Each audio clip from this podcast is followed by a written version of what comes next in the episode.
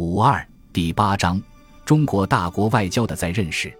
十八大以来，在以习近平同志为核心的新一届党中央带领下，中国外交领域不断深化改革，锐意进取，进入一个全面发展的新时期。从十八大报告上对中国外交的整体部署，到周边工作会议上对周边外交的重新规划，从中央国家安全委员会对各领域外交的整合统筹。到中央外事工作会议对新时期中国外交框架的总结完善，中国外交工作面貌焕然一新，进入了奋发有为的新常态。在首脑外交的引领和带动下，具有中国特色、中国风格、中国气派的国际战略大格局已然成型。习近平主席以政治家和战略家的开阔视野，观大事、谋大事，亲自运筹外交工作的顶层设计和战略谋划。强调中国外交要牢牢把握、坚持和平发展、促进民族复兴这条主线，维护国家主权、安全、发展利益，为和平发展营造更加有利的国际环境，维护和延长我国发展的重要战略机遇期，为实现两个一百年奋斗目标、实现中华民族伟大复兴的中国梦提供有力保障。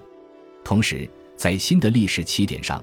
习近平主席提高了对外交工作的要求，将实现中华民族伟大复兴的中国梦与追求和平与发展的世界梦连通，努力把世界的机遇转变为中国的机遇，把中国的机遇转变为世界的机遇。在战略机遇期内涵和条件发生改变的情况下，审时度势，以更加主动的姿态维护和塑造中国新的战略机遇期。为新时期中国外交指明了发展方向。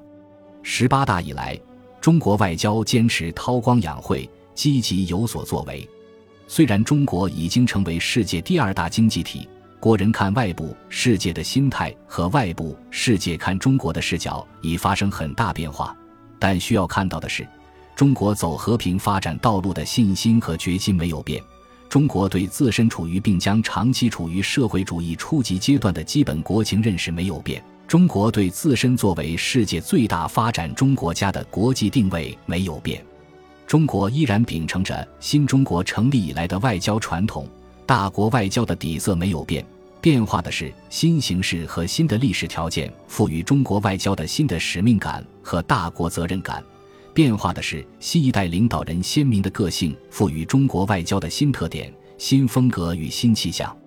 中国以更加开阔的视野运筹国际关系，以更加进取的姿态参与国际事务，更加坚定地捍卫国家主权，维护自身的合法权益，更加自信地向外界提出自己的理念和倡议，阐释自己的发展道路，更加坚定地维护和完善二战后的国际政治经济秩序。履行自己应承担的国际义务，更加积极地为中国拓展经济发展的空间，为中国企业和人员走出去提供更有力的保障，更加积极和建设性地参与地区热点问题和全球问题的治理。